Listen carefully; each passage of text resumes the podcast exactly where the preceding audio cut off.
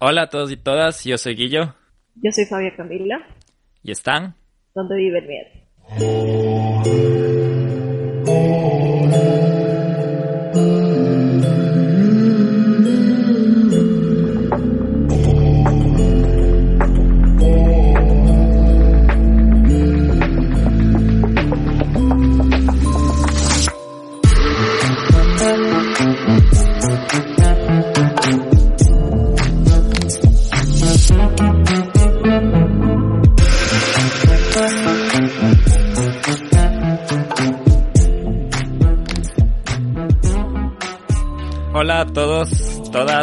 Todas, todes.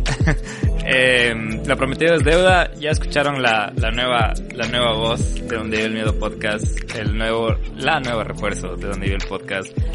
Gracias por aguantarse una semana de ausencia.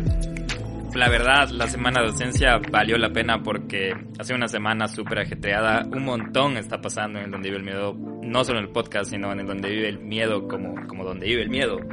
Porque tenemos Twitch, eh, que está a cargo de otro de los refuerzos, que es Hugo. Eh, brother, un saludo te mando también desde, desde acá. Ya es hora de que te escuches los podcasts. El Hugo se está igualando los cuadernos de recién de donde vive el miedo, entonces... Pero él es el amo y señor del Twitch y hicimos nuestro primer stream esta semana, exactamente ayer. Eh, ya le voy a decir a, más bien a nuestra nueva refuerza, que es donde vive el miedo, que nos cuente cómo, cómo la ha pasado estos días ajetreados de donde vive el miedo. Y si es que ya no se arrepiente de ser parte de donde vive el miedo o si quiere seguir siendo de parte de parte del, de, de, donde vive el miedo. Eh, eh, eso eso miedo gang ha sido ha sido a lo bestia estos estos pasos estos este crecimiento. Eh, ah, ya les comenté que el Nelson está de vacaciones y indefinidas, todavía no me dice cuándo se van a acabar las vacaciones, pero ya para no cansarles con mi voz, quería hablar con la nueva co-host donde vive el miedo podcast, Fabia Camila, ¿cómo vas? Hola, hola con todos, con todas, con todos los presentes y ausentes que escuchan después. Nada, súper feliz la verdad de este primer episodio de donde vive el miedo, de ser parte del team más que nada y de esta linda aventura de cucos en la que me metí. Pero feliz, feliz, contenta la verdad de participar y de poder resolver crímenes, misterios y asesinatos. Ok, verás que, como dijo, eh, no me acuerdo si fue, no fue Spider-Man, pero en la película de Spider-Man, un gran poder conlleva una gran responsabilidad. Ese no fue Kung Fu Panda. Ah, no. Kung Fu Panda. Eh, bienvenida Fabia, Camila. Eh, quiero también aprovechar eso de que eh, hace unos meses, no meses, semanas, se puso en el Instagram la necesidad de refuerzos para el team y Fabia fue una de ellas. Fabia es del Miedo Gang. ella ha estado siguiendo el podcast desde los primeros episodios, ha participado, si es que su voz les hace familiares, porque ha participado en el, en el podcast. De hecho, también nos ha colaborado en otros canales de donde también participo yo, que es como el antes y el ahora. Y el Hugo también, que es parte del equipo, les molestaba hace unos días diciendo que es, era parte de su audición. Pero sí, quiero agradecer a todas las personas de que, que aplicaron, que quisieron apoyar. Estuvo súper chévere leerles. Eh, ver su feedback, ver sus recomendaciones. Fabia se, se se conectó con un montón de esas recomendaciones y ella también tiene un, un, poco de experiencia en el podcasting. Ella empezó su podcast hace un año y creo que lo piensas retomar también eventualmente, Fabia. Eh, se llama Daily Mantra sí. Project eh, y, y, eso, entonces no les quiero cansar más acerca de quién es Fabia Camila, pero um, lo que lo más importante creo que ella es, conoce la dinámica sabe cómo ha venido funcionando con Nelson, eh, le gusta el miedo, le gusta el crimen, le gusta el misterio, le gusta Nunca. meter miedo, aparentemente. entonces... Eso sobre todo. Eso, sobre todo. Exo, exacto. Entonces, muchos de ustedes también decían, necesitan una voz femenina. Y no lo puedo hacer yo. a ver, a ver. a veces. Oye, Fabia, ¿cómo, cómo ha estado estos, estos, estos días ajetreados en donde vive el miedo? Uy, la verdad he estado bastante ocupado. El hecho de reorganizar el equipo y de crecer ha sido bastante demandante, pero lindo, súper lindo, porque al final yo creo que es un proyecto que desde el inicio, como tú dices, ha tenido muchísimo respaldo, lo ha sabido llevar de una manera increíble para que cuando crezca, crezca, crezca y la gente siga interesada. Creo que tienes un, un club de fans bastante chévere, entonces es bacán, es bacán estar aquí y hablarle a la gente de casos de terror y de cositas así. Que a todos nos gusta, a todo el mundo le gusta, no hay una persona que diga como, uy, no, no, no me gusta, a todos nos gusta el miedo. Sí, es verdad, es verdad. Gracias, gracias Fabia. Y que siga creciendo. Eh, el miedo, el miedo team sigue creciendo. Esta semana hay un nuevo miembro de la parte del Twitch que es Josu, que si no sé si nos está escuchando, él va a ser moderador del Twitch. Quiero mandarle también un saludo ahorita que me has de acuerdo a Artemi, su nombre es Emilia. También estuvimos hablando un par de días acerca de, del apoyo al donde vive el miedo. Ella también es del Miedo Gang y eh, digamos, vamos, todas las personas que, que se interesaron van a ser parte de lo que se viene en el Donde vive el miedo porque les somos sinceros, no podemos solos y no hemos podido solos desde que empezó esto. No hubiera sido nada sin ustedes. Así que pilas, pilas y gracias por, por haber, haber aplicado a esto, no sé cómo llamarlo, llamarlo, llamarlo como de, de llamado de refuerzos, de no sé cómo llamarlo, proceso de selección de recursos humanos, ¿no? Pero bueno, Fabi. Proceso. Este capítulo es todo tuyo, este capítulo, entonces, ¿qué, qué, ¿de qué va a ser? ¿De crimen, de, paranormal, de misterio, de qué es? El capítulo del día de hoy vamos a hablar de, básicamente, de algo que creo que es súper común, pero, o muy conocido, pero en realidad la gente le tiene mucho miedo y son los exorcismos. En especial de un exorcismo que ha sido súper famoso y que tiene muchísima documentación, o sea, ha sido un caso de los más documentados y que tiene muchísimo respaldo y que inclusive eh, después de lo sucedido causó mucha polémica en medios y todo lo demás. ¿Es reciente o es, es desde hace un tiempo ya? A ver, ¿qué consideramos reciente? ¿De este ah. siglo o de este siglo? ok, bueno, pues es de este, de este siglo, ¿no? Sí, sí, hace, a ver, desde los años de 70, casi 80. Ok. O sea, Entonces, 40 años, más o menos. Sí, podemos decir que está dentro de. dentro de. Este, el tema actual no es tan antiguo porque hay casos de, de los años 1800 mm, de exorcismo hasta hay, Exacto. Hay un montón, un montón de casos que son. O sea, porque por alguna extraña razón antes era súper común hacer exorcismos a la gente. Entonces hay casos del siglo XVII, siglo XVIII, pero no es reciente documentado en blanco y negro, no a color, todavía no era color. Ahora exorcismos de color, dices. HD, 4K. Em, Empezamos. Dale, empecemos. Y bueno, para comenzar este capítulo número 41 de Donde vive el miedo, vamos a hablar del exorcismo de Annalise Michel. Annelies nació un 21 de septiembre de 1952 en Liebling, Baviera, en aquel entonces Alemania Occidental. Annelies creció bajo el seno de una familia sumamente católica, siendo inculcada de manera estricta en el ámbito religioso, sobre todo por su madre. La joven Annelies siempre fue considerada amable y sumamente devota, además de inteligente Soñaba siempre con poder estudiar en la universidad y ayudar a sus padres, que al igual que muchos en esos años se dedicaban a su pequeña granja. Según registros, se sabe que comenzó a tener sus primeros ataques de epilepsia a la edad de 17 años en 1969, siendo internado un tiempo en el Hospital Psiquiátrico de Würzburg. Cuando salió, pudo terminar sus estudios de preparatoria. Annalise se matriculó en la Universidad de Wurzburgo en 1973, logrando así dar el primer gran paso para alcanzar su sueño. A pesar de esto, se especula que el haber estado en el hospital realmente no ayudó mucho en su condición, pues aunque los ataques de epilepsia fueron relativamente controlados, estos no cesaron. Al salir cayó en depresión y se frustraba por los tratamientos. Conforme el tiempo pasaba, su condición empeoraba, y tanto ella como sus padres comenzaron a pensar que su estado mental y físico no se debió a una enfermedad, sino a poderes malos. Para ese entonces, Annelies decía ver constantemente algo que ella llamaba caras malignas en los rostros de las personas, y ya había acudido en dos ocasiones a la iglesia pidiendo que se le realizara un exorcismo, algo que obviamente fue refusado. A finales de 1973, Annelies comenzó un tratamiento con Tegretol, el cual es un estabilizador emocional.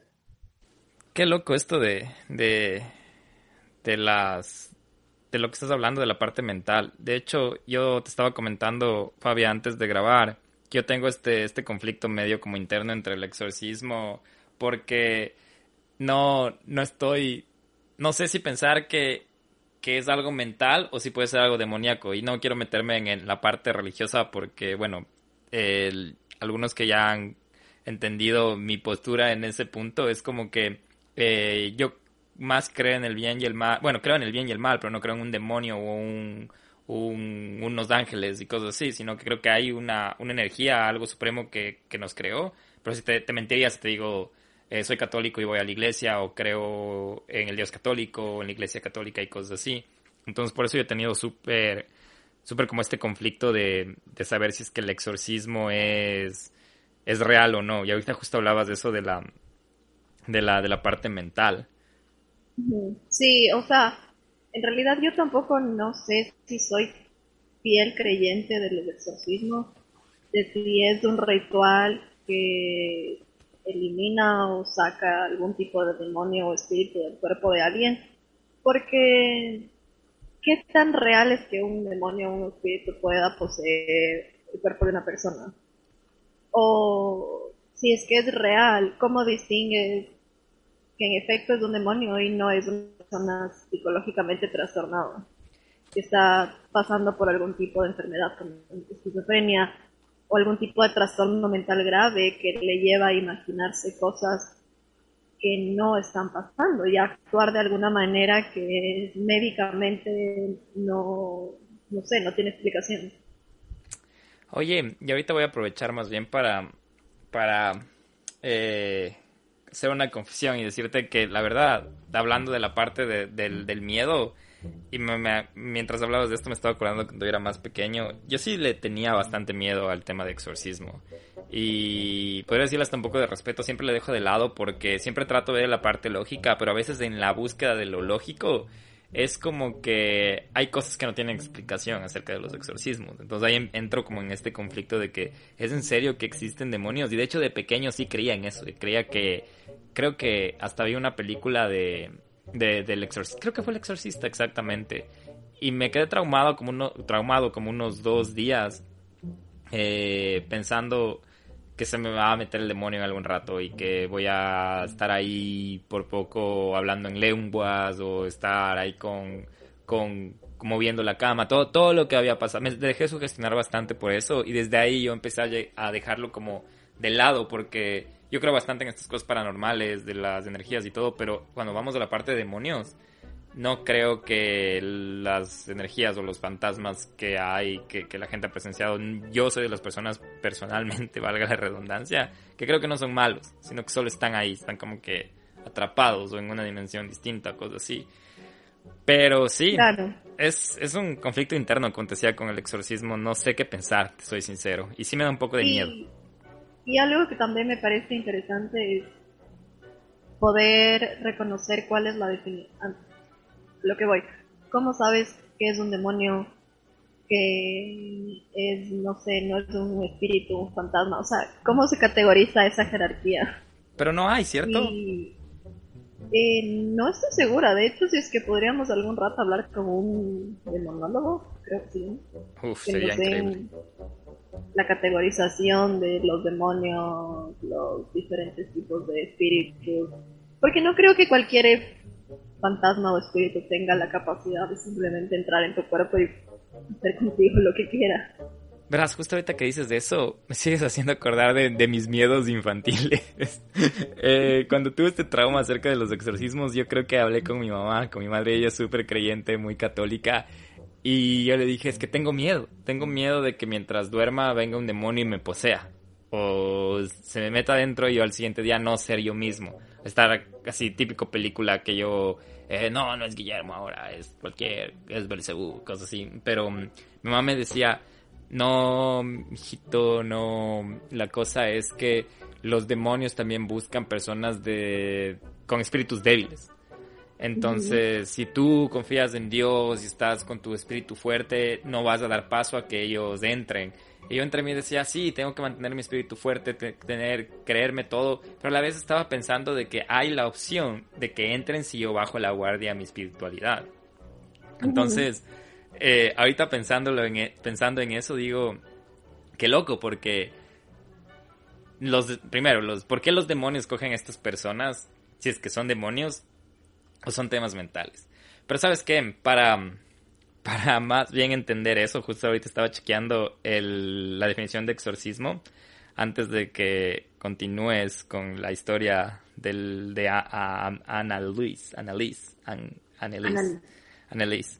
Entonces, ¿qué dice del exorcismo? Dice que podemos definir un exorcismo como un acto práctica basada en la religión o espiritualidad, donde por medio de un rito, ya sea por oraciones u otras técnicas, buscan expulsar a uno o varios demonios del cuerpo o alma de una persona. Este método se da a conocer desde las escrituras de la Biblia, pues Jesús tenía el don de poder realizar estos actos, algo que pasó a sus discípulos. Justo lo que te decía, volvemos a la parte religiosa del tema este de del exorcismo. Yo, yo quería que acotar algo a lo que tú dijiste, que es del hecho de que justamente yo me preguntaba cómo los demonios eligen a la persona a la que van a poseer, por así decirlo. O cuáles son las características que una persona debe tener para ser poseída. Porque ojo que lo que tú mencionaste de los espíritus débiles y tal vez de tener como una espiritualidad baja, es una creencia súper católica. Pero cómo se lo ve desde otro, no sé, desde otro ámbito religioso, desde otra religión, desde el tema también de espiritismo, desde el shamanismo, cómo, cómo ven ellos ese tipo de cosas. ¿Existe, no existe? Existe, pero se lo ve de, otra forma que finalmente termina siendo lo mismo. No tiene mucho, mucha explicación tampoco. Pero ponte hablando de la espiritualidad, de decir que si tengo mi espíritu fuerte no voy a dejar atraer demonios. Hasta si crees en la parte energética, a veces dices no generes mala vibra porque solo te va a llegar mala vibra, sino que tienes como que como que irradiar buenas energías para recibir cosas buenas, como la típica, o de hecho la, ley de la atracción o esas cosas, eh, como que se relacionan. Es como que, pero la parte religiosa es fortalece tu espíritu eh, religioso para que no dejes entrar demonios, mientras en la parte más energética, espiritual, es como que no te dejes llevar de malas vibras porque el único que va a acabar destruyéndose eres tú mismo.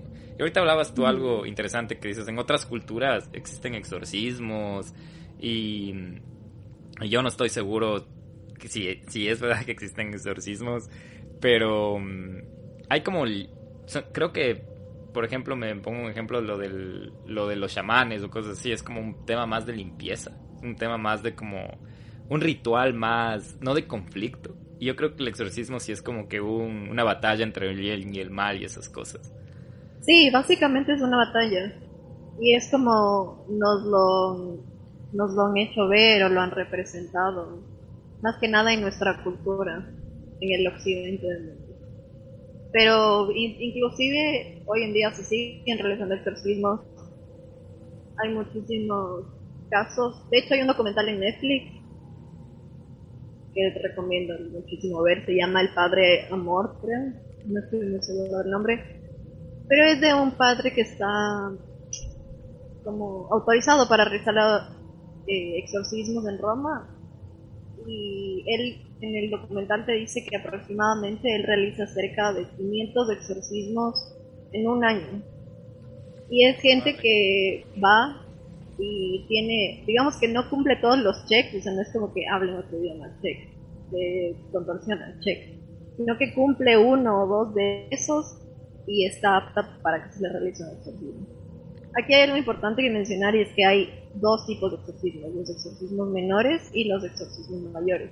Entonces un exorcismo menor es simplemente un ritual muy sencillo en el que te bendicen, te echan agua bendita, hacen oraciones, te mandan a ti también a hacer oraciones como cuando vas a confesarte y el acto de penitencia y todo lo demás.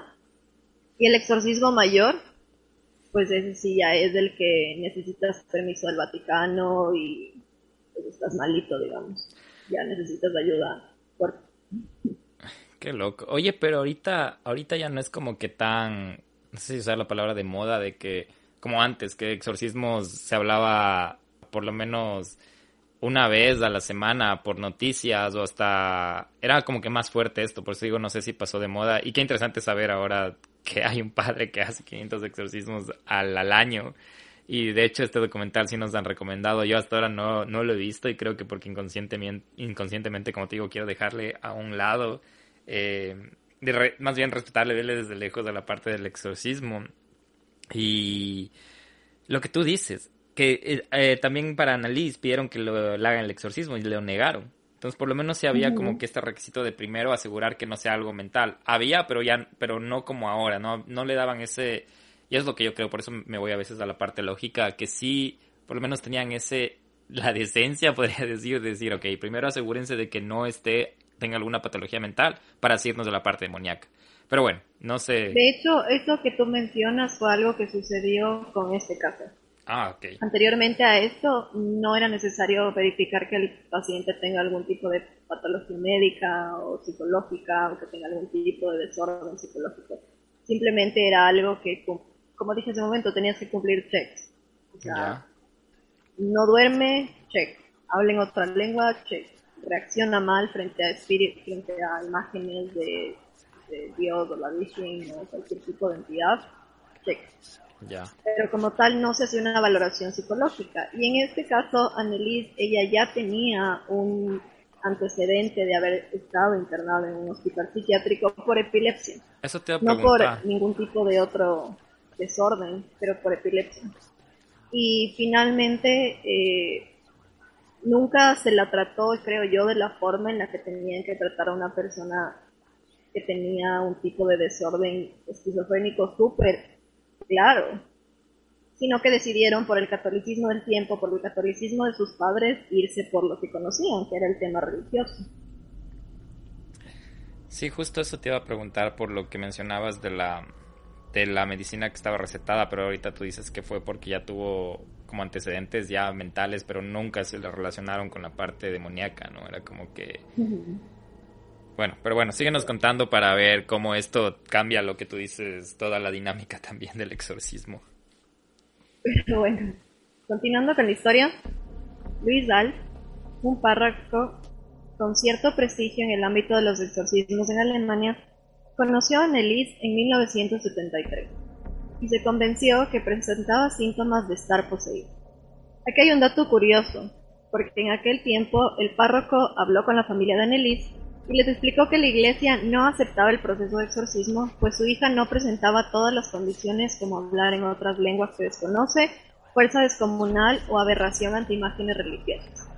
Algo que sus padres, después de hablar con el párroco, le comentaron a Annelies.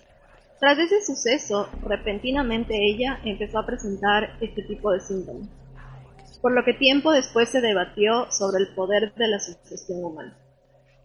Cabe destacar que ya han existido varios estudios sobre el poder de la mente, pues incluso se dice que ésta puede llegar a provocar la muerte de alguien.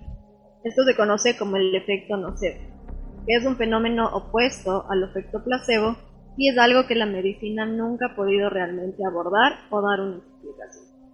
Y hablando del efecto nocebo, cuando yo estaba leyendo un poquito más de esto, porque me llamó muchísimo la atención, la verdad encontré que hay varias historias y hay muchísimos casos documentados de gente que ha pensado que se va a morir y en efecto muere, pero inmediatamente.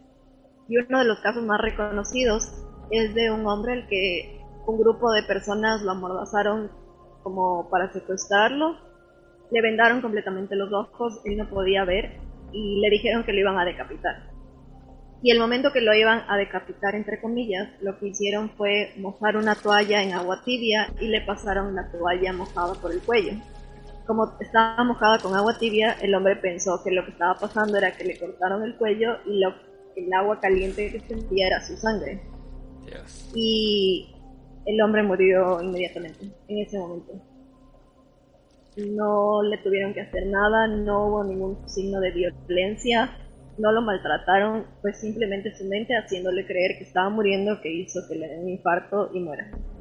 Y dices que esto ahorita todavía no, no saben explicar, ¿no? Como este efecto nocebo, que yo no había escuchado del efecto nocebo, pero otra vez acabas de mencionar la parte de la sugestión, que a Annelise le dijeron, ¿sabes qué? No te podemos hacer el exorcismo porque no hablas tales idiomas. Y de repente ella empezó a desarrollar estas habilidades. Lo que, igual, yendo del lado demoníaco y de la lógica, es como que, ok, necesito cumplir esos requisitos, pero también creo que tengo entendido que esto pasó no en un largo periodo de que ella ya empezó a hablar en otras lenguas, sino que lo hizo inmediatamente y también cómo logra aprender otros idiomas en poco tiempo. Entonces, no sé si es el poder de la mente, los demonios, pero... Claro, porque de hecho el caso de Annelies fue algo que sucedió en el transcurso de un año. No fue nada más que un año, entonces no fue como que ella tuvo 10 años de su vida para aprender otro tipo de idioma, otro tipo de lengua. Y cabe recalcar que ella no hablaba en idiomas como súper comunes, como inglés, español, alemán. Bueno, alemán era su idioma natal sino que hablaban idiomas como sumerio, latín, idiomas ya perdidos completamente que no era muy sencillo aprendérselos, menos en una semana. Sí, qué, qué, qué loco.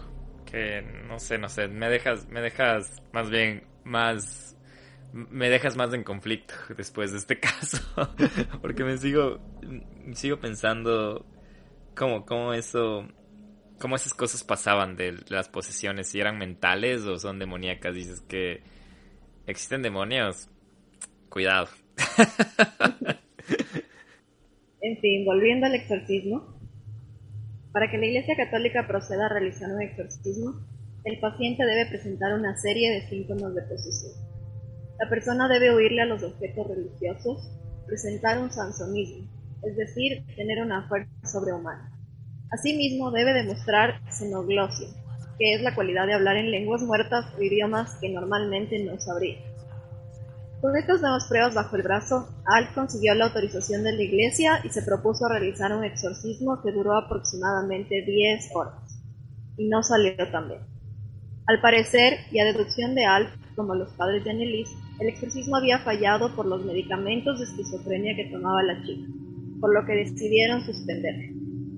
Este hecho es algo que más tarde sería la causa del juicio. ¿Y qué te parece si ya, sabiendo que ya le exorcizaron, el primer exorcismo duró 10 horas, escuchamos lo que fue el exorcismo? Ja, ich, ich will auch für die anderen leiden, damit die nicht Hölle kommen und so. Aber dass die dann so schlimm ist und so grausam und so furchtbar, nee. Das, das tut mir leid, das ist so, so leicht zu sagen, aber wenn es dann wirklich schlimm wird, da will man überhaupt nicht mehr, da will mein Kind schlafen.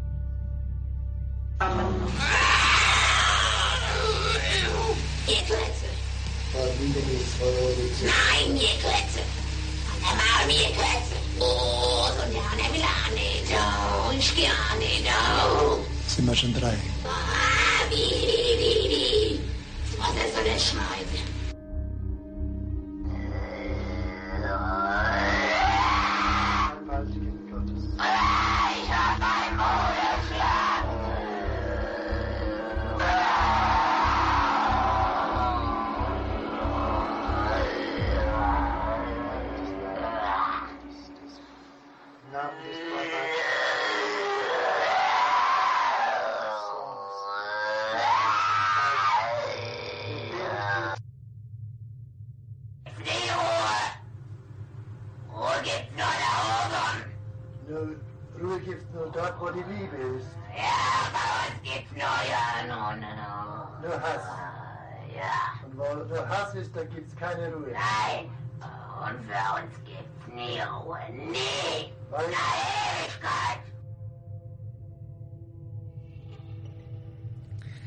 Fabia, ¿me quieres matar en este, en este primer... Capítulo 41 fue el último. eh, de los audios que escuchamos, era un audio de seis personajes que ella estaba interpretando, si no me equivoco, Fabia, y escuchamos tres de ellos. Entonces, Correcto. sin palabras, no sé qué opinan ustedes acerca de, de, de, de esos sonidos, de esas... La primera era ya hablando alemán y las siguientes ya eran otras personajes, otras, otras cosas que, como te digo, sin comentarios. Sí, y este fue el, el exorcismo o el caso más documentado, más con más respaldo, por así decirlo. Hay, hay más de 40 grabaciones de todo el exorcismo, grabaciones en video y en audio. Y durante Video. un año entero se le practicaron diversos exorcismos. Hay videos Todos de, y cada de esta uno de mujer ellos. siendo exorcizada. Sí, hay videos también. No son a colores, no son en HD, pero hay videos también. Todos los exorcismos que se les realizaron fueron registrados en cinta de audio, fotografías, donde se podía ver el terrible deterioro que sufrió la joven. Así como también se escuchaban las horripilantes voces que pudieron escuchar. Annelies presentaba terribles lesiones en todo su cuerpo, pues se cortaba con objetos o sus uñas. Tenía las rodillas fracturadas por ataques de genuflexión, que es el acto de llevar sus rodillas al suelo con el torso erguido y derecho. Se dice que realizaba 600 de estas flexiones al día. Gritaba de manera espantosa largas horas, ladraba como perro, se escondía debajo de la mesa, según sus familiares trepaba las paredes, solo quería comer arañas y carbón, no bebía agua y lamía sus propios orinos. Según las grabaciones del padre, manifestó estar poseída por seis demonios diferentes. Lucifer, Caín, Judas Iscariote, Nerón, Hitler y un sacerdote corrupto del siglo XVI de apellido Fleischer. Tras un año ya totalmente exhausta, gravemente enferma de neumonía y con anemia, Annelies dejó este mundo el primero de julio de 1976 con tan solo 23 años. Jovencita. Oye, eh, mientras hablabas de esto, entro otra vez en conflicto. Porque hablaba de seis personas que son como que de cultura general, Lucifer, Caín, Judas, Nerón, Hitler.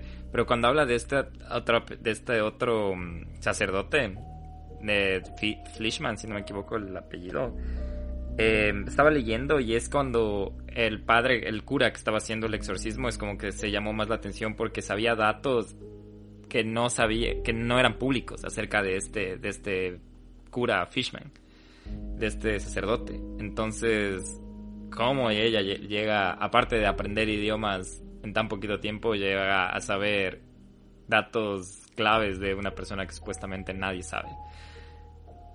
Sí, y además de los datos clave, hay algo interesante que es que varios de los demonios hablaban en el momento de dar sus mensajes, hablaban de cosas que podían pasar con la humanidad.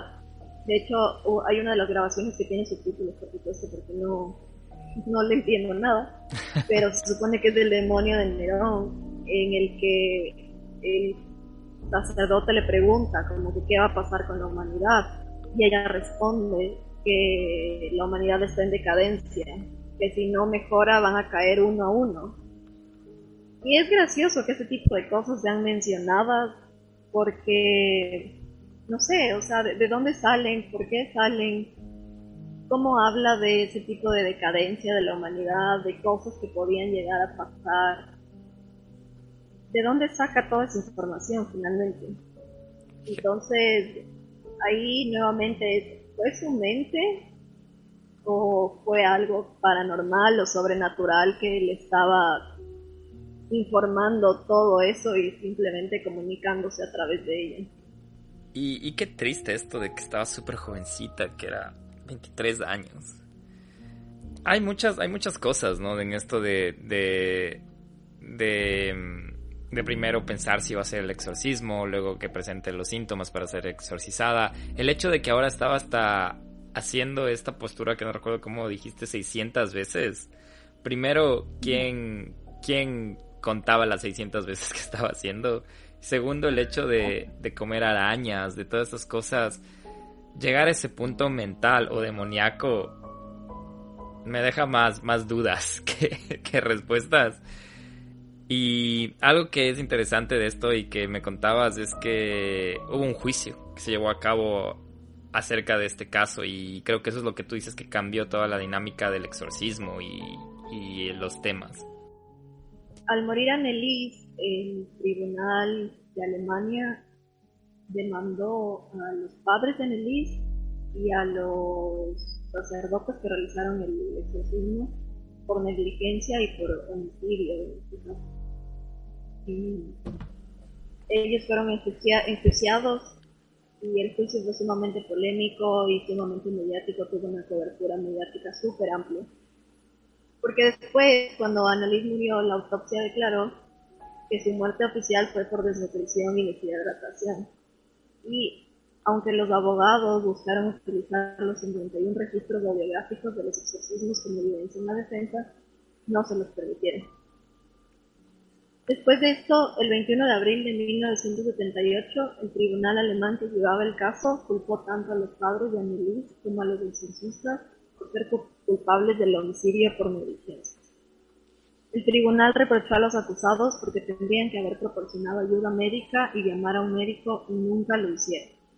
A favor de los acusados, el tribunal reconoció en ellas una reducción significativa de su capacidad de comprender, dado que creían de manera innegable en la existencia personal del diablo, lo que según el artículo 21 del Código Penal alemán llevaría a una reducción de la culpabilidad. Básicamente lo que les estaban diciendo es que los declaraban mentalmente inestables por sus declaraciones y se les reducía la culpa por esta razón. En cuanto a la posición de Annalise, el tribunal no hizo ningún comentario. Solo en la fundamentación oral Aparentemente se dijo que Annelies no estaba poseída, estaba mentalmente enferma. Al final fueron acusados de muerte por negligencia y sentenciados a seis meses de prisión que cambiaron por el pago de una fianza y libertad condicional por tres Este suceso marcó un antes y un después en cómo se manejan este tipo de casos. Incluso llevó a la iglesia a que expertos en medicina estuvieran presentes y den su juicio antes de considerar llevar a cabo un exorcismo. Hasta el día de hoy, los registros sobre sus exorcismos se han hecho públicos e incluso se pueden ver en páginas de internet, siendo considerado el caso de exorcismo mejor documentado de la historia. Otra de las consecuencias interesantes de este caso es que el Vaticano cambió algunos aspectos del rito del exorcismo. En 1999 promulgaron algunas reformas, las primeras reformas que se hacían después de tres siglos entre estas reformas destacan que los exorcistas debían tener conocimientos médicos. En cualquier caso, la mayoría de las recomendaciones de los obispos alemanes fueron rechazadas.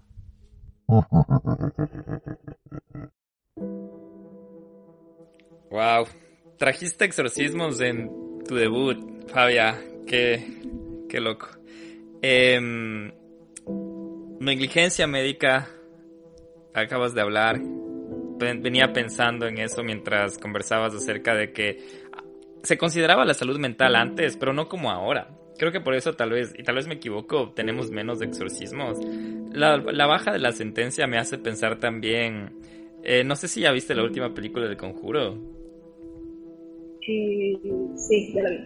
Ya, ya lo viste y tiene, tiene relación con el tema del juicio de que el diablo me hizo hacerlo, que el demonio me hizo hacerlo, porque fue un tema así, medio parecido, verás. Y el, de hecho esta película es, es basada en hechos reales porque la persona que fue condenada estaba primero enjuiciada por homicidio y luego de esto que, que creo que le podían condenar hasta cadena perpetua a 25 años, algo así. Y con todas las alegaciones de la posición demoníaca, no es que no, no le declararon inocente, pero sí bajó la sentencia a homicidio involuntario y le dieron creo que 15 años o 12 años. Que al final es un... Les estás spoilando la película a los que no hayan visto. Perdón, lo siento, ya era hora de que vean. Ha pasado casi dos meses de lo que se estrenó, así que es su culpa. pero sí, entonces, entonces me hace pensar cómo si han sido válidas estos argumentos. Sabes que lo que tú mencionas de la película del conjuro sí es correcto, o sea, en efecto le quisieran bajar la sentencia porque estaba poseído. A él, él tenía una sentencia de homicidio. Pero en este caso les bajaron la sentencia porque los declararon personas mentalmente no estables. Exacto. Entonces fue como, ah, creen en el diablo, están locos. No, no los podemos meter a la cárcel, métanlos en el psiquiatra. Ah, sí, sí, tienes razón, tienes razón, tienes. En cambio, pero Ah, ya, ya. Entonces, en el caso del conjuro sí hubo más, más, más credibilidad a la parte demoníaca. Aquí fue más del tema mental. También, también en un... Bueno, hemos venido hablando de exorcismos en el vive el miedo desde hace algunos capítulos y hasta tuvimos un capítulo con Eric Andrade y ahí tuvimos esta discusión acerca de qué psicóloga, por cierto. Em, vayan a buscarle, súper buena psicóloga. El que decía que empezamos esta discusión de saber si es que las posiciones son mentales o demoníacas. Pero el poder de la mente será tan fuerte que te hace aprender idiomas en tan poco tiempo, te, te, hace crear fuerza, como que dijiste, sansonismo, fuerza... Sansonismo. Sansonismo, que una fuerza que no pensabas que tenías, hablar idiomas en, en poco tiempo, conocer datos que nos supone que tienes sería interesante como que tener a un exorcista con nosotros de aquí acompañándonos. De hecho, intentamos, hay un exorcista quiteño, Fabia, no sé si sabías. No, es, no sé si es quiteño, pero vive en Quito. Tocamos su puerta, nos dejó en visto, pero... Pero existe en esta, existe en, existe en el Ecuador el único creo que es exorcista y ha tenido algunos exorcismos. Pero bueno, sería bueno en algún momento tener a un exorcista o a un demonólogo o alguien un poco más experto en el tema que nos pueda dar una explicación desde su lado, ¿no? Porque si es que, si es que invitamos a un exorcista, pues tal vez nos dé su punto de vista desde la religión, si invitamos a algún doctor, me invento, nos va a dar su punto de vista médico, ya depende muchísimo del área en el que esté involucrada la persona. Claro, desde el punto que lo veamos desde la perspectiva. Pero sí, y para los que les suene este caso, este es el caso de la película El exorcismo de Emily Rose, basado en hechos reales. Pueden ver toda la documentación, igual vamos a estar subiendo en Instagram la fotografía. Tal vez, si no nos banean el video con el audio del exorcismo, pero si no han visto la película también vayan a verla, es muy buena, recomendadísima, y el caso es 100% real. Yo creo que voy, yo creo que voy a banear el, el video, Fabia, porque a, mí se me va a dar miedo ese, ese video. no, no, sí, sí, de hecho, vamos a, ya saben, tienen que seguirnos en Instagram para ver las cosas relacionadas al, al caso. Eh, no recuerdo bien la película de Emily Rose. Voy a ponerme de tarea para verle de nuevo. Me suena. Sé que es un clásico, creo que es este tipo culto de terror. Y ya me vas a mandar tarea ya en, el, en el capítulo 41. Correcto, por favor, a ver la película del exorcismo de Emily Tarea para todo el miedo, gang. Fabia, bienvenida. Bienvenida al, Donde Vive el Miedo podcast. Espero que lo estés disfrutando hasta ahora.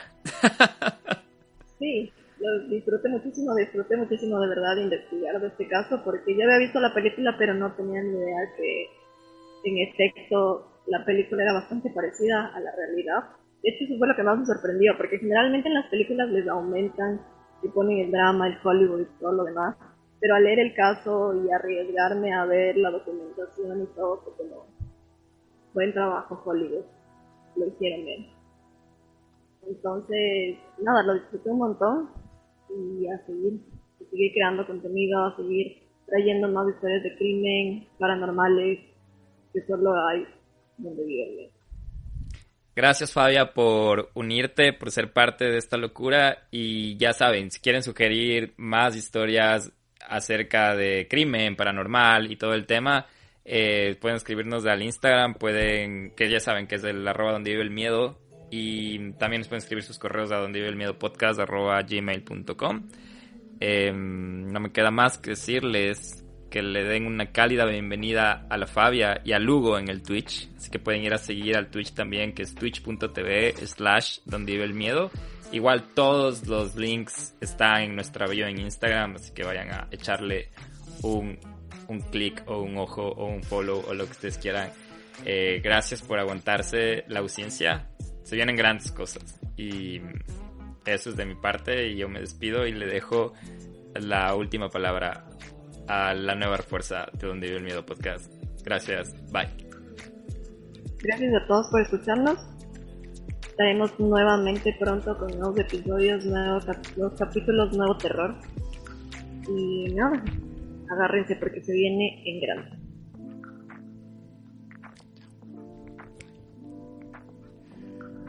Bye.